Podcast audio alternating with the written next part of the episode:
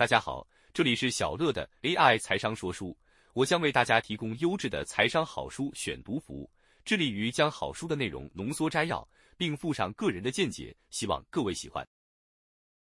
本期要带大家阅读的好书是《巴菲特写给股东的信》，作者巴菲特、劳伦斯、康宁汉，出版社财信出版。摘要内容：企业财务与投资。只要定期投资一档指数基金，一无所知的投资人实际上能打败多数投资专业人士。吊诡的是，愚笨的投资人只要承认自己的局限，就一点也不笨了。如果你是有知识的投资人，能了解企业的经济体制，能找到五至十家股价合理、具长期竞争优势的公司，传统的分散投资法对你就没有意义，只会损害你的投资绩效，增加你的风险。我们以不变应万变的做法。反映我们的一个观点：股市是一个财富再分配中心，钱从好动者流向有耐性的人。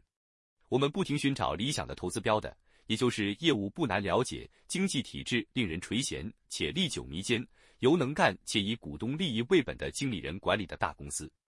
但光这样不能保证投资绩效令人满意，我们还得以合理的价格买进，而且企业的经营绩效也必须印证我们的评估。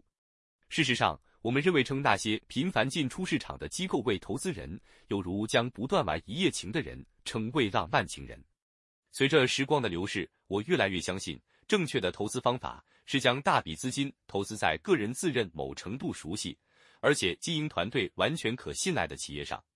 一味将资金分散投资在许多自己不甚了解、也没理由特别有信心的企业上，就能限制投资风险，是错误的想法。无论何时。我个人觉得，可彻底信赖的公司很少超过二至三家。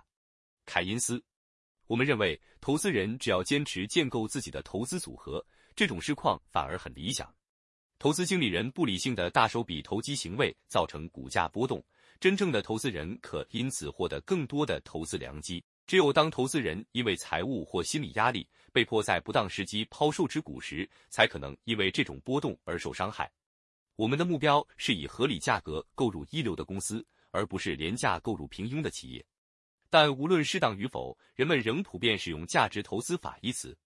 通常，它是指购入具特定条件的股票，如低股价净值比、低本益比或是高股息值利率。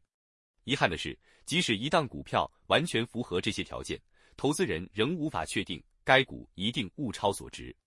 相对的，条件相反的股票也可能极具投资价值。约翰·博尔·威廉斯在他于五十年前的著作《投资价值论》中提出了计算价值的公式，在此摘要如下：任何一档股票、债券或一家企业今天的价值是由持有该资产期间的现金与流出量决定的。将这些现金流的预估值以某一适当的利率折算未现值，就能算出该项投资的价值。注意，股票与债券适用同一公式。撇开价格不说，最值得投资的企业。就是那种能在很长时间内运用大笔额外资本赚取很高报酬的公司。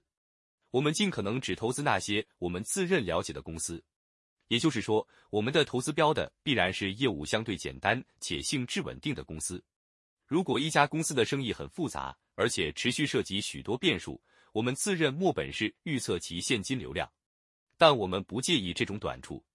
对绝大多数投资人来说，关键不在于他们知道多少东西。关键在于他们能否务实面对自己不懂的东西。只要能避免犯大错，投资人其实不需要做对很多事。我们坚持自己付出价格必须有一定的安全余。